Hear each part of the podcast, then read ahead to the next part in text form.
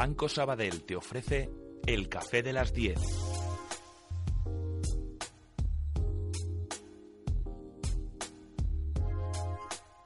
Bueno, bueno, yo ya me pillan aquí porque lo primero que me susurra Ángel Largo al llegar al estudio de Onda Inversiones, tengo sorpresa. Por favor, vamos a hacerle una foto con, con su sorpresa, que, que es un gorro.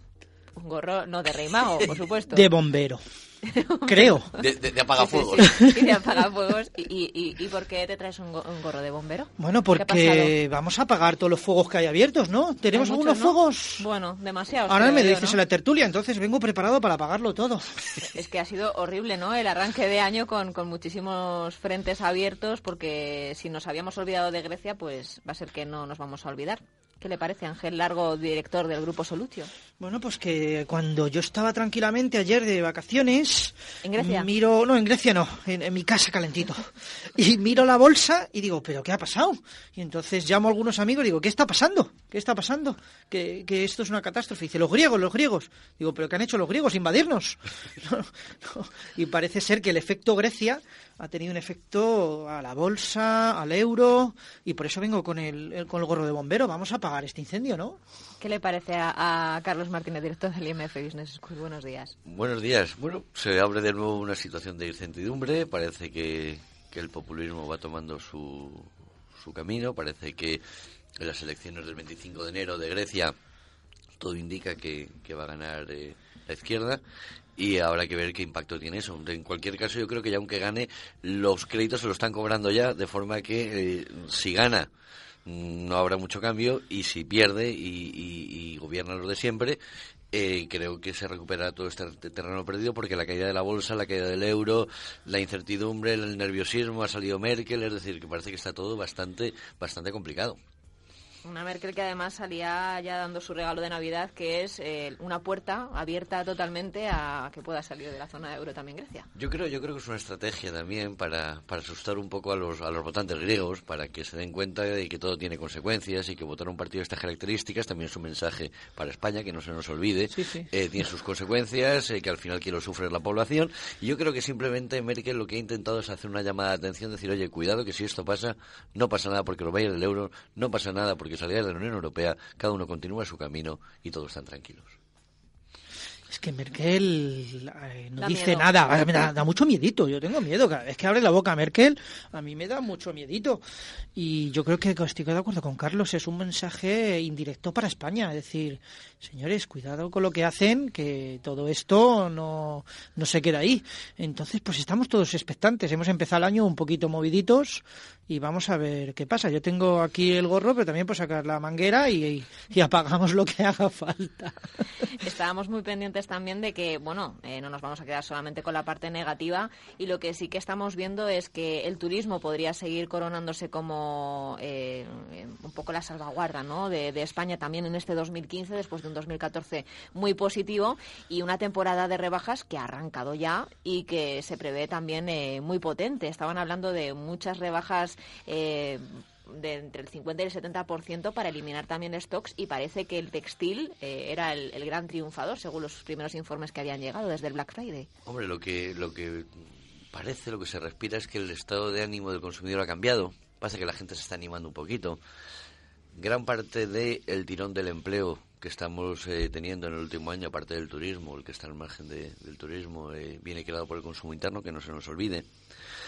Entonces yo creo que se están dando una serie de circunstancias, el crédito está empezando a fluir, eh, insisto, la gente está gastando con más alegría, entonces realmente yo creo que tiene, que tiene que ser un buen, un buen mes de enero para los comercios, creo que la gente lo hemos visto estas navidades, es decir, estaba todo, al menos en Madrid, Sí. estaba todo hasta arriba, los comercios estaban llenos.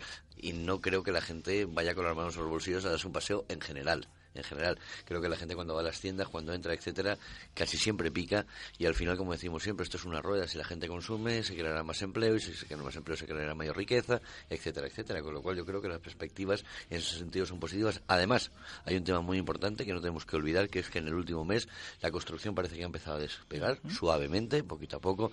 No olvidemos que la construcción es un sector tremendamente necesario para que la creación de empleo, que hasta que la construcción no arranque del todo, el, empleo no se creará de forma masiva, es el único sector, desgraciadamente, por la estructura productiva que tiene España, capaz de crear empleo de forma masiva a corto plazo. Entonces, bueno, se juntan varias buenas noticias y si encima eso sumamos que estamos año electoral, con lo cual habrá muchas dádivas políticas, forma de subvenciones, deducciones, etcétera, creo que el año pinta bastante bien. Habrá que ver el 16, pero de momento vamos a disfrutar el 15. Yo estoy de acuerdo con Carlos, yo creo que se presenta un buen año, tenemos optimismo, es verdad que, que el consumo, además el consumo es la clave para que tire la economía. Y además el consumo de la clase media, de, todo tipo de, de gente que consume para poder relanzar tanto los productos, los servicios, etcétera, con lo cual yo tengo buenas perspectivas. Estoy de acuerdo también en que la construcción parece ser que está despegando, parece ser, pero ojo, no nos equivoquemos, que ya hemos tenido un boom inmobiliario y una burbuja, a ver si nos vamos a otra vez a sustentar sobre la construcción y nos vamos a aposentar nuestras inversiones en ladrillo en lugar de hacerlo en otras cosas. Entonces, eh, yo, soy, por ejemplo, soy muy optimista con el turismo. Este, este año yo he tenido noticias de Canarias y estaban a full, es decir, totalmente eh, y eran turismo nacional. Entonces, bueno, pues yo creo que tanto las perspectivas del consumo como de tal. En cambio, Carlos, no voy a estar de acuerdo contigo en el tema de las elecciones. Y te lo digo como empresario. Ahora que hay elecciones nos paralizan todo. Ahora nos dicen que es que hay que esperar a ver qué pasa, a ver quién viene, si vienen los coletas o vienen los rapaos o vienen los que sean.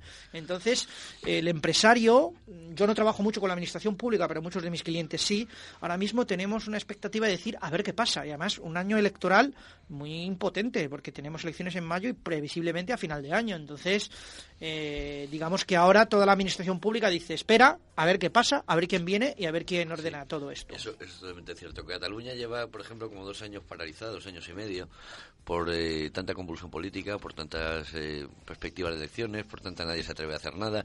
Y es verdad que eso paraliza en lo que es lo macro, pero creo, pero creo que al bolsillo del ciudadano, al votante de, a pie, el que haya elecciones eh, este año puede favorecerle, insisto, en, tener mayor liquidez en su bolsillo.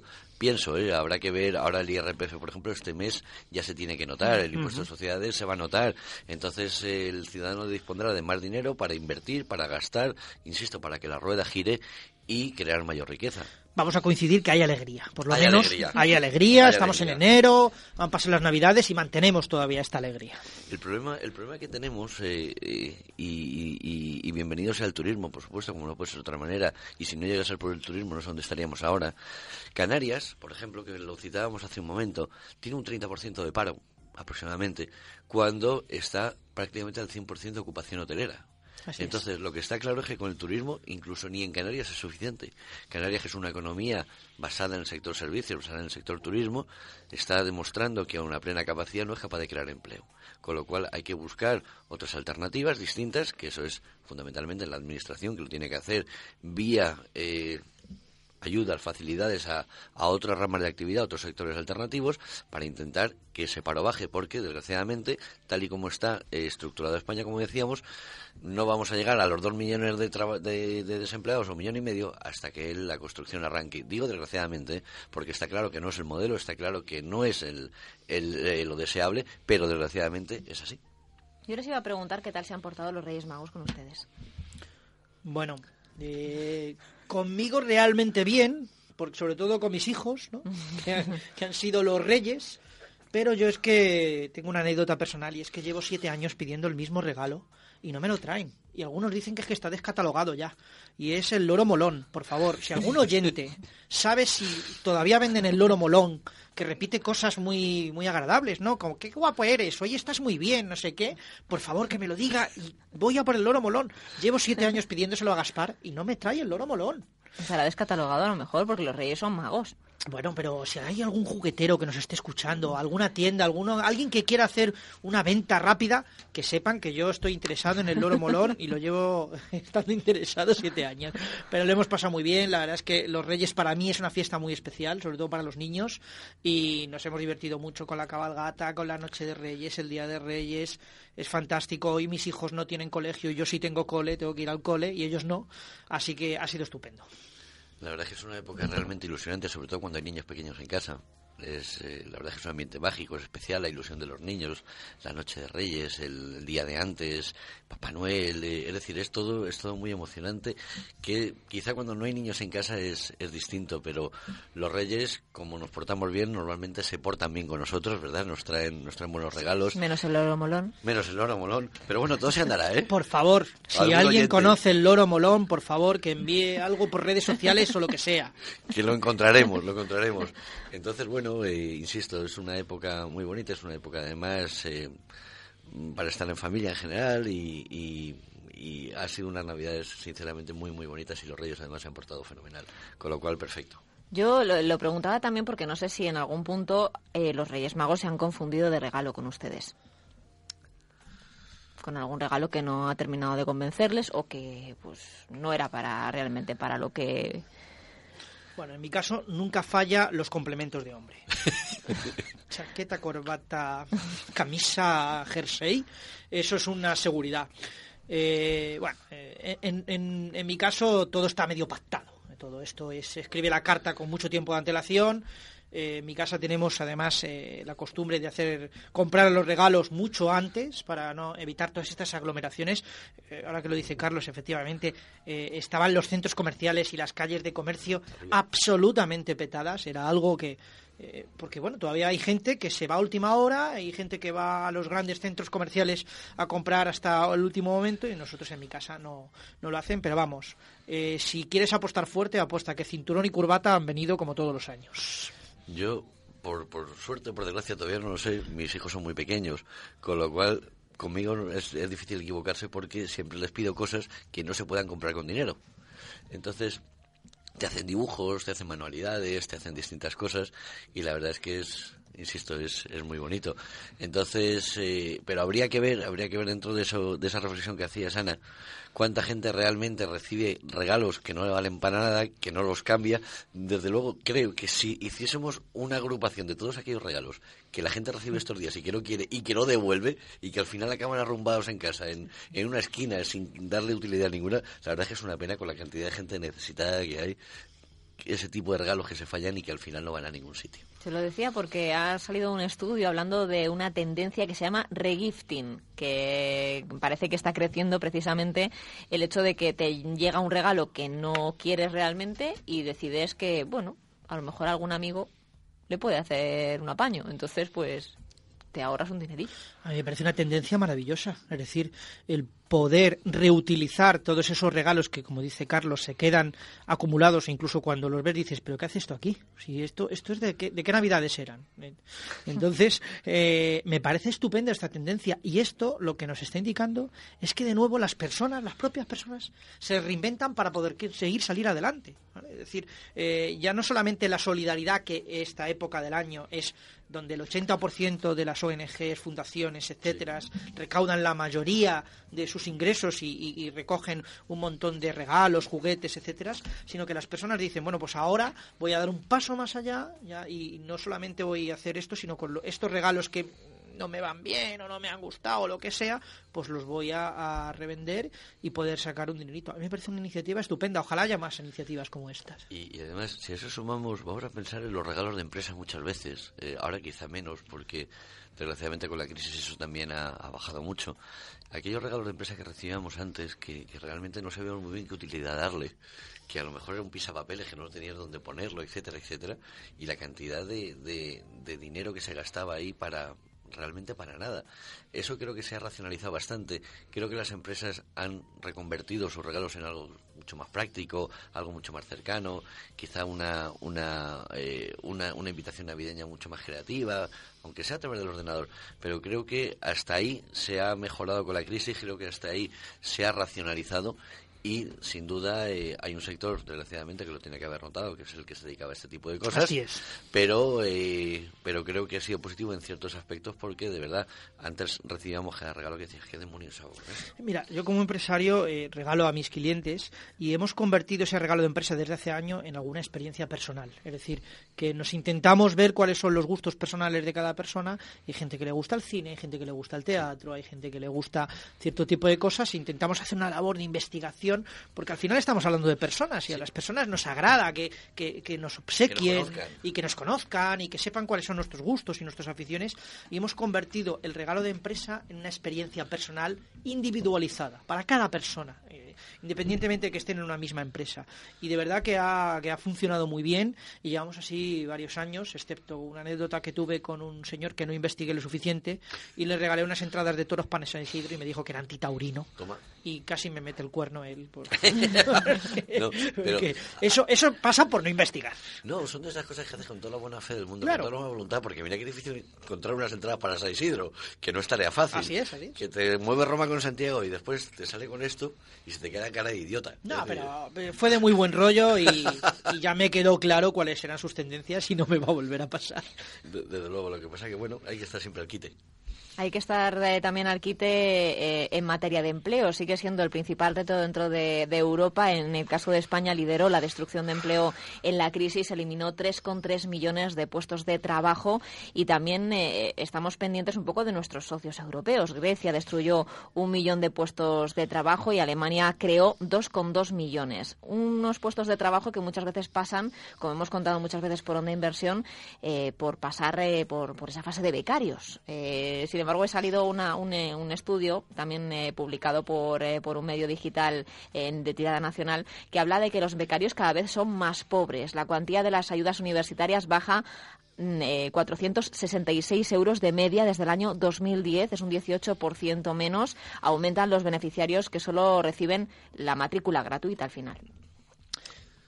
Yo, por mí, eh, el tema de destrucción de empleo, yo creo que ya tenemos que verlo de manera global, ¿vale? Es decir, España ha destruido, Alemania ha creado. Es que muchos españoles han ido a Alemania. Es decir, que tenemos que verlo de manera global. Si, si eh, seguimos viendo las cosas de manera localista, pues nos quedaremos con nuestra realidad localista, que al final se reducirá a España, a nuestra comunidad autónoma, a nuestra ciudad, a nuestro pueblo y nuestra casa. Eh, tema de becarios, qué tema más interesante para una tertulia de unas cuatro o cinco horas. Eh, yo apoyo totalmente el tema de los becarios, porque yo empecé como becario. Hay gente que cree que yo he nacido empresario, que mi madre me dio a luz y ya tenía dos empresas, y no fue así. Es decir, que yo empecé como becario, muchos de, profesionales que yo conozco ahora han empezado como becarios y el tema de las becas es importante con un compromiso doble por parte de la empresa o por lo menos por parte de mi empresa y es que no puedes utilizar un becario como un trabajador. Tienes que ofrecerle algo a cambio es enseñarle la profesión enseñarle y ver si verdaderamente es su vocación de esa profesión. Es cierto que las ayudas a las becas han bajado porque todo como en la crisis pues ha bajado los salarios, los salarios de, de personas eh, menos cualificadas, más cualificadas, etcétera. Pero la beca es la puerta de la entrada para darse a conocer en una, en una empresa. Y, y, por favor, quien diga que no ha tenido becarios en su empresa, yo creo que yo he sido becario, no me da vergüenza ponerlo, lo podéis poner en los titulares, Ángel Largo ha sido becario, no pasa nada, y yo creo que es una manera de conocerse y ver cómo puedes ofrecer algo a, la empresa. Sin ninguna duda, una de las, de las misiones fundamentales de la empresa, ya como responsabilidad social, como, como, como aportación a la sociedad, es que cuando recibimos un becario, aquí hablo como escuela de negocios, que mm, cedemos becarios a, a empresas, es que eh, realmente se enseña una profesión. ¿Por qué? Porque en muchas ocasiones nos encontramos los becarios que desgraciadamente los tienen haciendo fotocopias, pasando trabajos al ordenador, eh, acudiendo a reuniones para tomar acta, etcétera, etcétera. Con lo cual, alguien que ha estudiado marketing y se pone a hacer ese tipo de cosas, crea un desasosiego tremendo. Y además, si a eso le sumamos que esa persona está cobrando 300, 200, incluso en muchas ocasiones no está cobrando absolutamente nada, Es cierto, hay que decirlo. el nivel de desánimo es tremendo y se llevan una idea del mercado laboral distinta a lo que realmente es.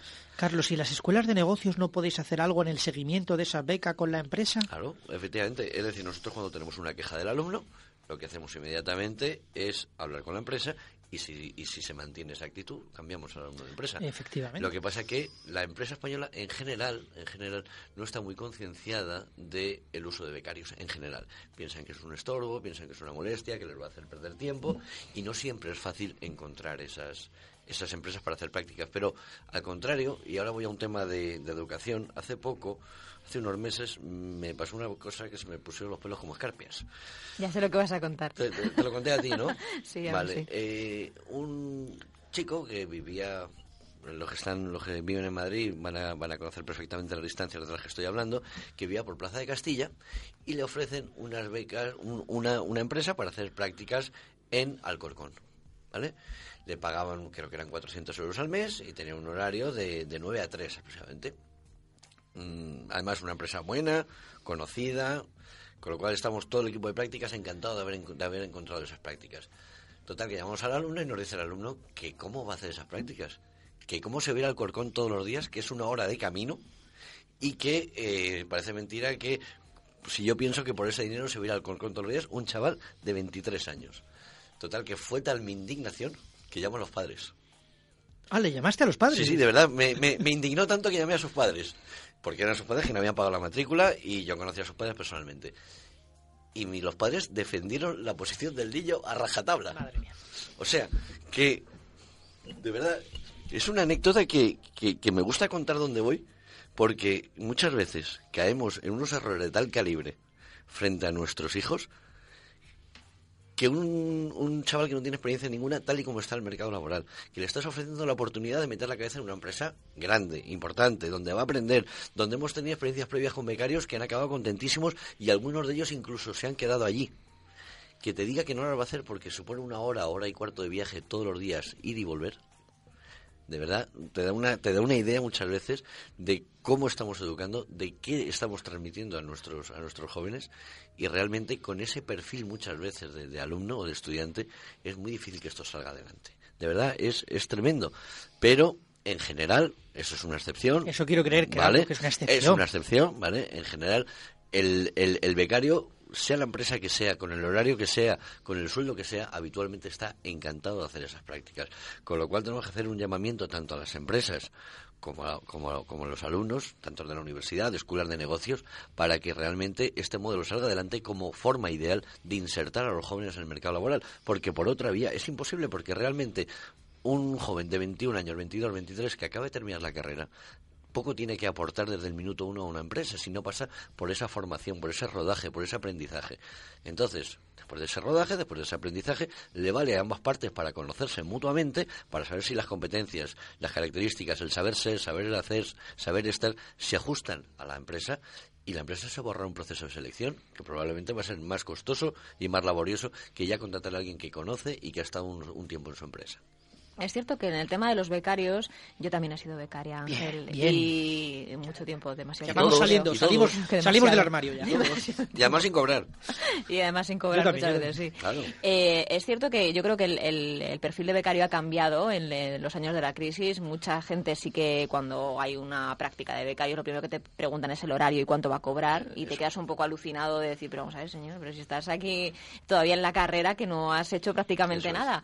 Pero también hay muchos becarios que, que tienen muchas ganas de hacer cosas, de aportar cosas y de intentar aprender un, un oficio. ¿Qué pasa? Que eh, es cierto que en este país, en muchas profesiones, yo desde luego no, no sé muchas, eh, muchos campos, pero por ejemplo en el, en el tema del periodismo se abusa mucho del Ya, becario. se Se abusa. claro. demasiado. No son tres meses de formación y ya funcionas y te quedas. No, es, venga, estate nueve meses. Si eso ya veremos un primer contrato de autónomo o de parcial o algo similar, porque aquí al final, si no eres tú, son tantos que hay Sí. que les da les da un poco igual. Y eso creo que también es algo que hay que cambiar desde la propia empresa y desde la propia formación de, de concienciar un poco a las empresas de que esas personas muchas de ellas de que vienen de escuelas de negocios o de máster ya han terminado su formación ya han hecho becas ya han estado gratis ya tienen una cualificación que siguen siendo becarios porque no han encontrado trabajo y, y tienen que buscar esa puerta de entrada perfecto. Pero seamos conscientes de que ya tiene un valor esa persona No, no, es cierto eh, eh, lo que dice Ana, además conozco bien tu sector, que se ha abusado. Se ha abusado y se abusa.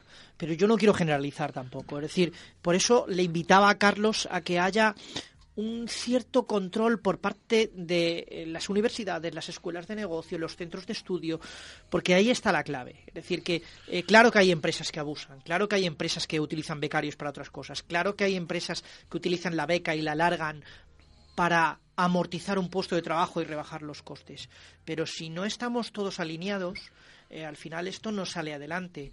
Eh, yo cuento lo, mío, ¿no? Es decir, mi libro, que es en mi empresa contratamos becarios para diferentes departamentos y eh, algunos de ellos hoy son responsables de un departamento. Desde la beca. ¿Por qué? Porque nos conoce, porque ha empezado desde el principio, porque, eh, em, como digo yo, vienen puros, vienen limpios. las personas que, que vienen sin esa experiencia de otro tipo de, de, sectores o de cosas, pues vienen, vienen con las ideas y con la mente muy abierta y esto es lo que hay que, esto es lo que hay que potenciar. Hay que frenar el abuso, el abuso hay que denunciarlo. Yo la última anécdota es que yo he tenido un becario de 37 años hace poco oye, ¿estás seguro que quieres ser becario? Y me dijo, sí, sí, es que he terminado unos estudios de posgrado en temas de relaciones laborales, quiero trabajar de esto, yo ya he trabajado de otras cosas, pero quiero trabajar de esto y voy a empezar como becario.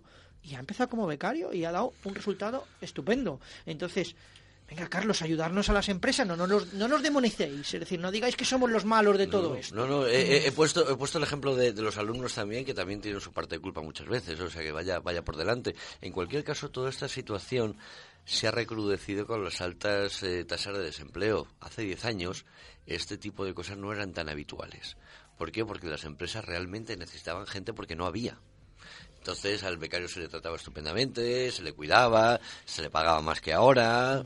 Entonces todo esto no es más que fruto de, la coyuntura del mercado laboral que tenemos, donde eh, tenemos, eh, esto es una anécdota al final, la cantidad de gente que hay trabajando como falso autónomo, gente que ha estado en plantilla toda la vida, gente que eh, ha cotizado a la seguridad social por cuenta ajena, etcétera, y ha llegado un momento que el empresario, por H o por B, no podía hacer frente a esos seguros sociales, no podía hacer frente a esa seguridad social, y ha tenido que plantearle al trabajador la fórmula de o te pagas tus autónomos y hmm. continúas como, como falso autónomo o no podemos continuar. Entonces, todo este tipo de, situaciones se han ido recrudeciendo, insisto, conforme ha ido aumentando el desempleo. Dentro de dos, tres años, cuando el desempleo vuelva a unos ritmos, a, unos, a unas tasas normales, este tipo de cosas empezarán a, difuminarse y, desgraciadamente, el fruto, insisto, del, momento que vivimos. Yo, vamos, recuerdo cuando eh, una de mis empresas se dedica al sector de la tecnología, y recuerdo cuando íbamos a las universidades a captar eh, personas que todavía no habían terminado la carrera. Y entonces yo llegaba allí y decía, ah, muy bien, eh, vas a hablar con los de cuarto y con los de quinto, cuando antes era quinto de carrera. Muy bien, es que ya han venido a hablar con los de tercero. Madre mía de mi vida, pero estamos locos y todavía no han dejado de jugar las chapas y con los clics y ya los queremos sacar al mercado laboral. Y entonces esto ha cambiado mucho. Esto ha cambiado mucho. Ahora son las universidades y las escuelas de negocio las que nos llamáis las empresas diciendo, oye, tenemos personal para que haga beca en tus compañías. Y antes yo tenía que ir a buscarlos a las universidades. Yo llegué a hacer entrevistas de trabajo y el candidato decirme que si le interesaba me llamaría. Os lo prometo, eso me ha pasado, ¿eh? Y además no es una broma. Yo he tenido eh, procesos de selección en los que no me ha pasado ni una ni dos veces. Eh, candidatos me han dicho, no, no, si me interesa ya, ya os llamaré y ya... En el sector de la tecnología que yo defiendo, he defendido en esta tertulia varias veces, que está tirando mucho de, la economía, eh, hemos tenido anécdotas de todo tipo, pero sobre todo de lo que contabas tú antes de Plaza Castilla al Corcón, es decir, bueno, pues muchas gracias, pero no me interesa. ¿Verdad? No me interesa. Y oye, ¿y esto cuántas vacaciones? Pues no, las normales, ¿sabes? Que tengo otra empresa que me ofrece más vacaciones, o es decir, eh, en un sector que está tirando de a nivel económico existen este tipo de anécdotas. Pero claro, ¿cuál es el problema? Que el personal poco cualificado es el que se está quedando atrás. Y eso me preocupa. Me preocupa porque si analizáramos los datos de la destrucción de empleo, tendríamos que ver cuánta gente viene de la construcción, de esa construcción que ha dejado a mucha gente fuera y cuánta gente viene de la poca cualificación que tiene y la poca especialización en muchas tareas. Claro, porque eh, desgraciadamente con las altas tasas de desempleo que tenemos, los empleos poco cualificados están ocupados por personal sobrecualificado. Eso quiere decir que el que no tiene cualificación o tiene poca cualificación está fuera del mercado. Es que no tiene hueco. Es decir, ¿qué está pasando con, con, muchas personas que son mayores de 45 años? Que a lo mejor han estado 20 años trabajando en una compañía, 18, no se han reciclado, no han hecho formación continua. Vamos a suponer alguien, voy a ir al absurdo, ¿eh? alguien que trabajaba en, en una fábrica de, cámaras analógicas, no se ha reciclado, no tiene ninguna formación, o que trabajaba haciendo vinilos de, de, discos y evidentemente lo despiden de su compañía y ¿dónde vas a enseñar en el mercado? Es que realmente no tiene competencias. Y las competencias, insisto, básicas, o sea, los trabajos con poco cualificados están ocupados probablemente por licenciados universitarios, por gente que tiene su FP, por máster, etcétera, etcétera, y eso hace que o hacemos un esfuerzo importante por recualificar a nuestro mercado laboral. Por ejemplo, ahora una, una de las cosas que se proponía con la ayuda esta de 420 euros, con la que salió en, en, diciembre para parados de, de, larga duración, era que iba a llevar aparejado un proceso por el cual iban a darles formación y una consultoría a medida para que encontrase trabajo. Cuando, por ejemplo, en el INEM de al lado de mi oficina hay cuatro técnicos aproximadamente para 12.000 desempleados.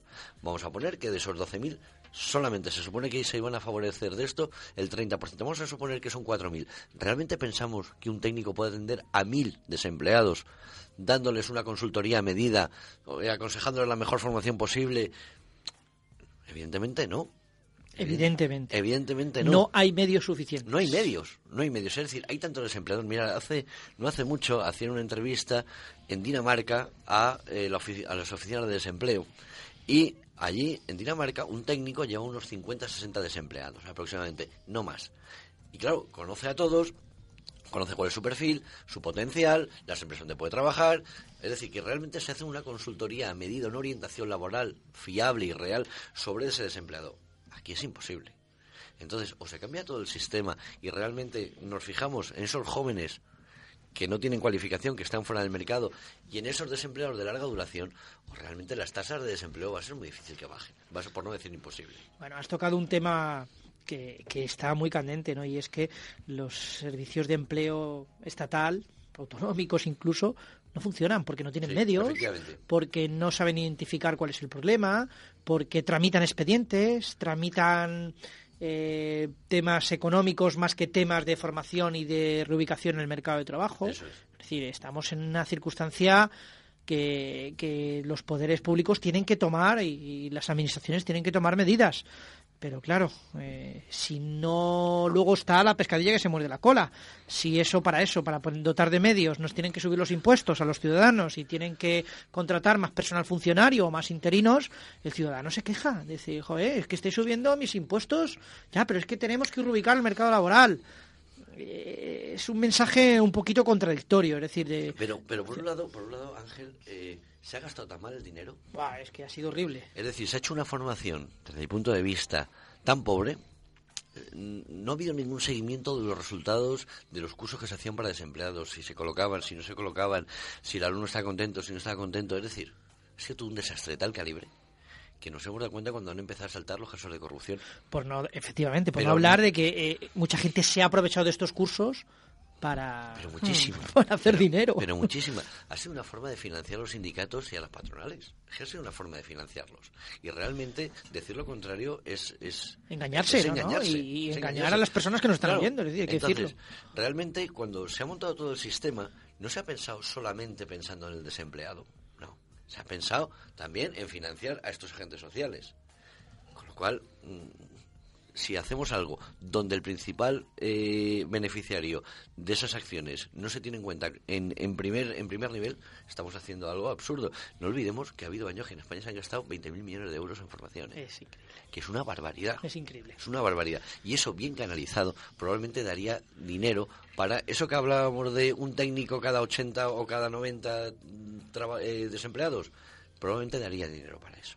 Pero claro, como siempre, se gasta mal, a destiempo, eh, de forma absolutamente desmedida, y de repente, de un día para otro, cortan. Como, como por ejemplo en la Comunidad de Madrid. La Comunidad de Madrid, después del cuando saltó el, caso Anieri este, estuvo como un año aproximadamente sin dar ayudas a, a desempleados para formarse. Es decir, ahora qué pasa, como lo hemos hecho mal, se acabó coño, vamos a rediseñarlo, vamos a hacerlo bien y vamos a hacer algo sostenible y que realmente al desempleado le ayude a insertarse en el mercado laboral. Porque dinero hay, pero no se emplea bien. Estoy de acuerdo. Y además hay que cambiar eh, algunos conceptos y algunas mentalidades. Al desempleado no se le puede ver como un paria que molesta y que viene a sellar y que viene a por, la, por el tema económico. Al desempleado se le tiene que ver como cliente. Mm. Cuando veamos los servicios gubernamentales, vean que el desempleado es un cliente al que tienen que atender, al que tienen que ver cuál es su necesidad, dónde pueden ayudarle, dónde puede estar la parte para que se incorpore de nuevo al mercado laboral. Y no lo veamos como una molestia, entonces esto cambiará un poquito, si lo vemos como algo clientelar. Claro. Además, además no olvidemos que eh, un desempleado generalmente, no sé, si, no sé si nuestros oyentes, muchos de ellos, habrán estado muchas veces en las oficinas del INEM, es un, es un perfil de, de, cliente, siguiendo la terminología de Ángel, que me parece totalmente acertada. Cliente eh, que está normalmente triste, está deprimido, está con falta de autoestima, etcétera, etcétera porque se siente mal, se siente inútil, y lo único que hace falta es que le den un vapuleo cuando llega a la oficina de desempleo. Efectivamente. Que le hagan esperar allí cuatro horas, que cuando vaya a la puerta tenga 200 personas delante y llega a las nueve y hasta la una no lo atiendan. Es decir, que tenemos que ser también especialmente sensibles con un colectivo como este, que es un colectivo especialmente castigado, que parece que solucionemos todo dándole 420 euros ahora como... como como eh, a mí me suena realmente de verdad a, a limorna para que la gente tire para adelante, pero realmente lo que no tenemos que hacer desde mi punto de vista, es darle el pescado. Tenemos que darle la caña para que pesquen. Y a lo mejor esa caña para pescar no vale 400, a lo mejor vale 1000. Pero realmente va a ser una inversión mucho mejor esos 1000 que esos 400, que además esos 400 realmente lo que van a hacer es durante seis meses eh, ayudarles a salir del paso a cubrir unas necesidades mínimas. Pero realmente con 400 euros no se puede vivir con dignidad. Es imposible. ¿Qué te parecería, Carlos, que mandásemos a los políticos a los servicios del INEN y que se estén allí unas horitas para que vean la realidad y que ya dejen de estar en su sitio, en su despacho y que se acerquen y hablen con la gente y que les diga a la gente lo que sienten? Porque es que estoy de acuerdo contigo, los servicios de INEN son absolutamente deprimentes. Es decir, y es que miras a los lados y digo, si es que nada más que encuentras caras largas. Te hacen un favor por atenderte. Eh, la atención es mejorable. Yo también voy a defender a los funcionarios, ¿no? Que están sobresaturados y, que, tienen que sacar toda la documentación, todos los ejemplos que hemos dado. Es decir, eh, vamos a, sacar la cara por ellos, pero es que yo lo que ve, lo que voy a pedir a los gobernantes es que se pasen por los servicios y que estén dos, tres horitas nada más, que hablen con la gente. Y es que hay un desapego con la realidad es que hablar desde un despacho con aire acondicionado en verano y con calefacción en invierno es que es muy fácil. Es muy fácil. Y además, y además no olvidemos que es que hay cuatro millones y medio de personas apuntadas en, en las oficinas de desempleo. ¿eh? Cuatro millones y medio. Que es que es una barbaridad. Es una barbaridad. Y, y, realmente y realmente no somos capaces de atender esa demanda con los con la con la sensibilidad que requiere. Como, como bien decía antes Ángel, eh, no puede ser que un técnico tenga 3.000 desempleados o 4.000 a su, a su cargo, eso es imposible. Por mucho que quiera el técnico, por mucho, por muy buena voluntad que tenga, por muy buen orientador laboral que sea, es un tema de, de, de capacidad. Con lo cual, o se cambia el sistema, insisto, pero desde, eh, desde, desde la base, desde la formación, hasta, hasta que realmente se gestionen las ofertas de empleo para, para, para los desempleados, o no vamos en ningún lado. No olvidemos que me pareció leer no hace mucho que ni el 3% de las colocaciones que se hacían en España se hacían por las oficinas del, del SEPE. Esos son datos muy optimistas. Yo, llevo trabajando con el INEN y no he colocado a nadie a través de los servicios de, empleo, de, ni gubernamentales, ni el ayuntamiento, dependiendo, algunos ayuntamientos funcionan mejor porque están, como dices tú, están más con ciudadano de, de, su localidad, los conocen, etcétera, pero esto de que se colocan a través de los servicios de empleo. Los servicios de empleo tramitan expedientes. Efectivamente. Tramitan expedientes. Ahora, ahora pusieron en marcha, la, se el año pasado, pusieron en marcha las agencias de colocación que bueno, habrá que ver cómo, Todavía es pronto para ver los resultados. se animaron muchas empresas, pero todavía es pronto para ver los resultados. Se puso mucho hincapié, desde luego hubo mucho polémica porque decían que se estaba privatizando el tema de la inserción del empleo cuando es algo de la administración. Oiga, vamos a ver, vamos, a, vamos a todos los medios. Estamos, que como estamos, estamos fenomenal. Vamos a, todos los medios. vamos a probar otras alternativas. Claro, porque una empresa que, eh, según quiero recordar, le podían pagar hasta 3.000 euros por colocar un, un trabajador, pues evidentemente esa empresa privada va a mover Roma con Santiago con tal de buscar esa empresa. Y probablemente el INEM se va a ahorrar una cantidad de dinero pagándole 3.000 euros a esa empresa por haber colocado a un, a un trabajador que es que compensa con creces. Pero mientras estemos instalados en las disputas ideológicas de la privatización, lo público y todo esto, aquí no avanzan los no Hay, no hay un sentido de Estado, no hay... Eh, es decir, cualquier medida, por muy buena que sea, por ejemplo, eh, además tengo, un, tengo un, dato, la última encuesta de, de, la EPA trimestral, que fueron unos datos magníficos. Eh, ya serían eh, determinados sindicatos, eh, en este caso el Partido Socialista, pero porque, porque está así, es decir, si fuese al contrario sería al contrario, ¿eh? me da igual uno que otro, criticando porque realmente se está creando empleo, pero es un empleo eh, precario, es un empleo temporal, esto es una porquería, esto es un desastre, joder, se han quedado 300.000 empleos, vamos a ver las cosas en su justa medida, ¿qué preferimos? ¿Que haya 300.000 desempleados más sin contratos precarios, sin... de momento vamos a trabajar, que es lo importante. Ya poco a poco el mercado se irá poniendo en su sitio y conforme vayan bajando las tasas de desempleo, la gente tendrá más estabilidad en su trabajo. Pero ¿cuál es, cuál es uno de los problemas que tenemos encima de la mesa? Que lo hemos hablado alguna vez aquí, Ana, que tenemos trabajadores de primera y trabajadores de segunda. Tenemos unos trabajadores con contrato indefinido, que están calentitos, que saben que no los van a echar, que sean productivos o no sean productivos, al empresario les cuesta mucho despedirlos en caso de que sea necesario que el empresario normalmente no echa a nadie, a no ser que sea estrictamente necesario, vaya por delante. Te lo aseguro. Y después tenemos eh, otros trabajadores que vienen con fuerza, que vienen con ganas, que son absolutamente productivos, pero que si el empresario tiene que optar mm, por la dolorosa decisión de despedir a alguien, va a despedir probablemente al temporal, aunque trabaje mejor, aunque sea más productivo, aunque rinda más, etcétera, que al indefinido por lo que cuesta. ¿Y qué pasa? Que el temporal va encadenando, va encadenando porque cuesta mucho que una empresa, con el sistema actual, se arriesgue a hacer a alguien indefinido por el coste que tiene si en algún momento hay que cerrar la empresa, va la cosa mal, etcétera, etcétera, despedir a ese trabajador.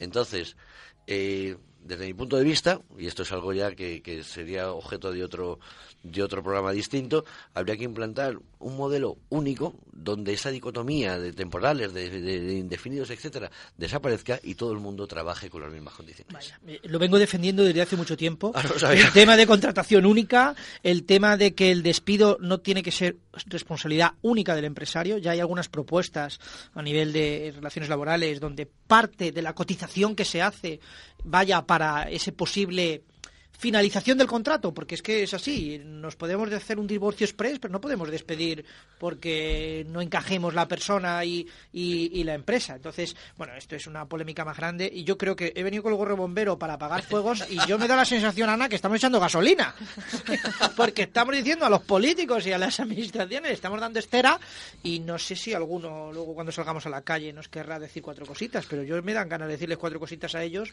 y cogerles de las orejas para para que vayan al INEN sobre todo. Sí, yo creo que hay eh, muchos deberes pendientes eh, en materia de, de, empleo, en materia de, de intentar re, reformar de alguna forma muchas cosas que están un poco soletas y que no, no han tenido a lo mejor el, el brío que esperábamos durante, durante esta crisis. Pero para eso, para intentar echar gasolina o no, o para apagar fuegos, vamos a tener una sorpresa en Onda Inversión. Sí, vamos a tener una sorpresa, pero... Ah. Es la musiquita. Mira que la oigo. Ay. Póntelo, póntelo. Espera.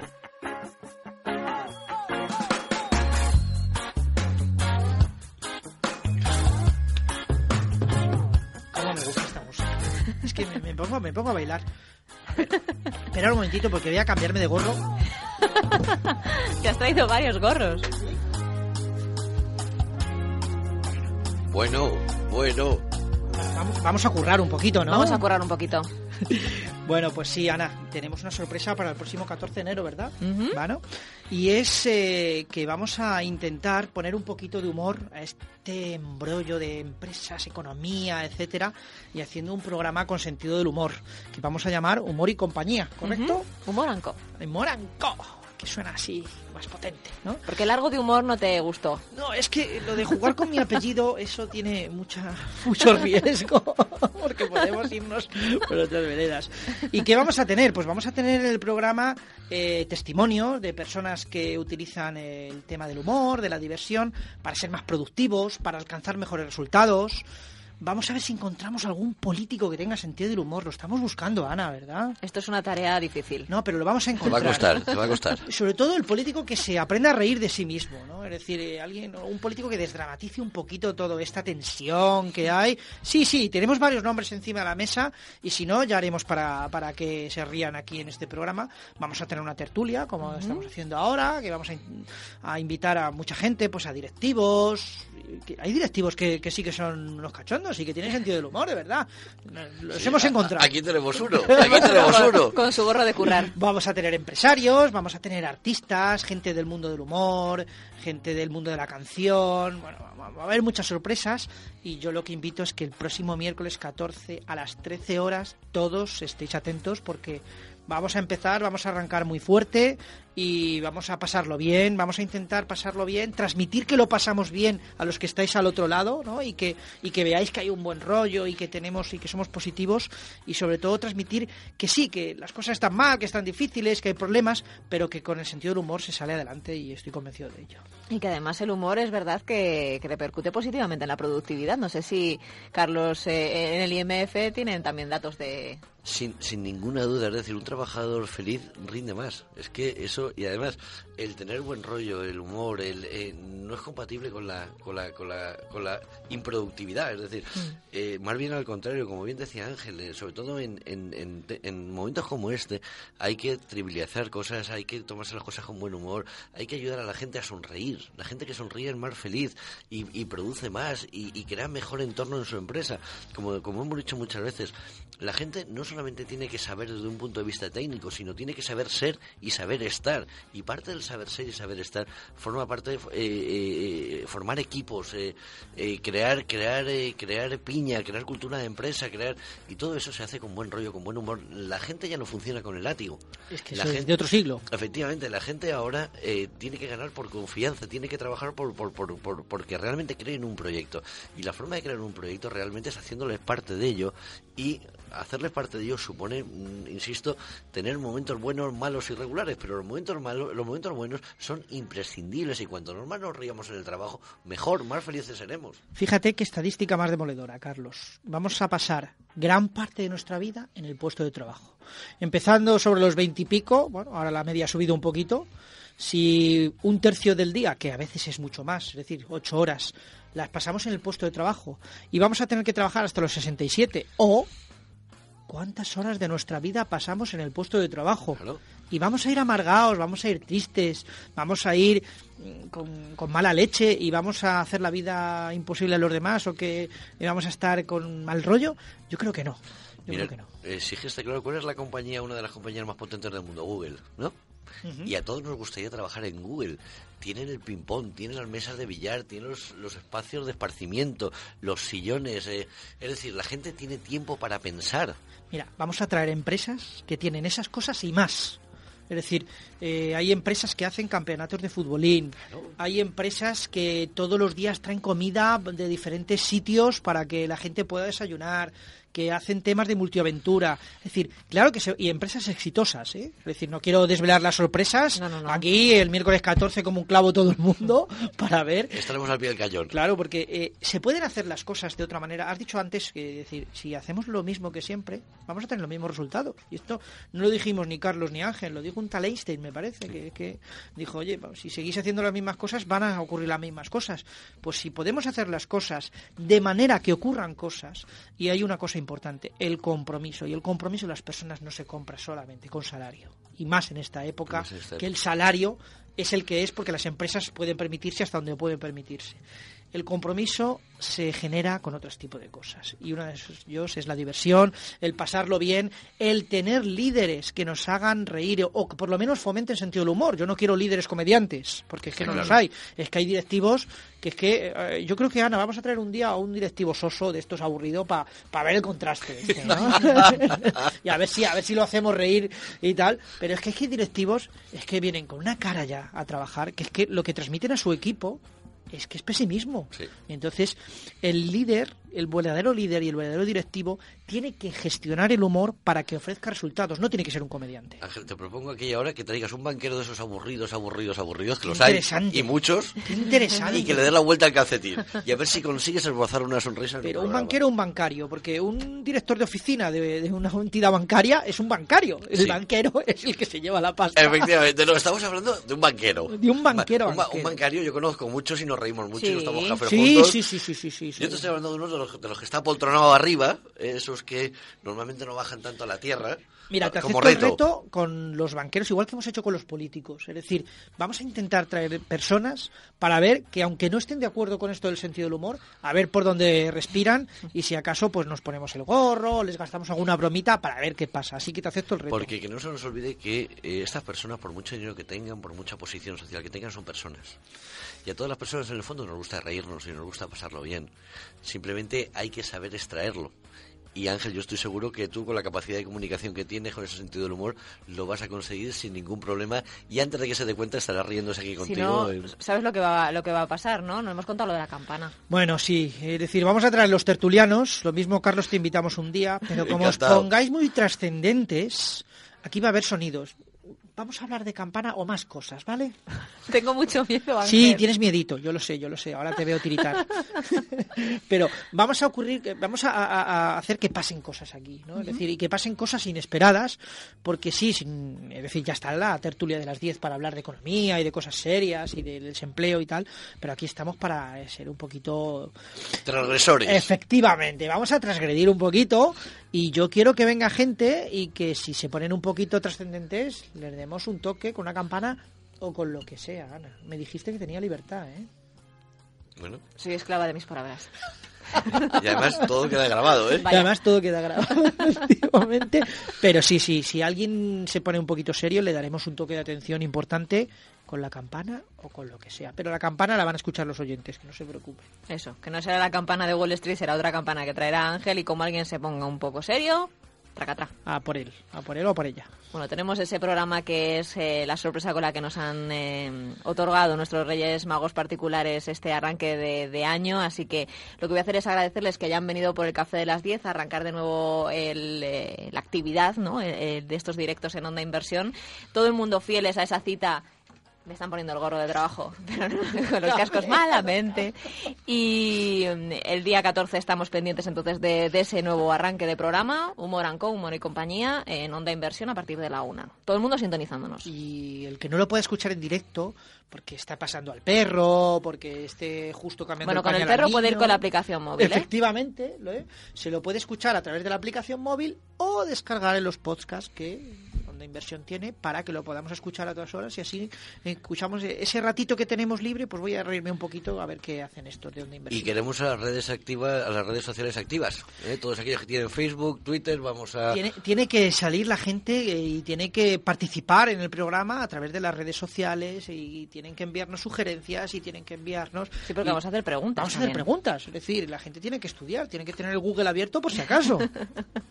Bueno, mucho, mucho, mucho humor en Onda Inversión para este 2015 que, que lo necesitamos realmente para afrontar nuestro día a día. Así que gracias a Ángel y a, y a Carlos por venir a este café de las 10. Que tengan buena semana y nos vemos pronto por estas, eh, por estas ondas. Un placer, Ana, que tengas buen día. Gracias. Muchísimas gracias y buen día y feliz año a todos los oyentes.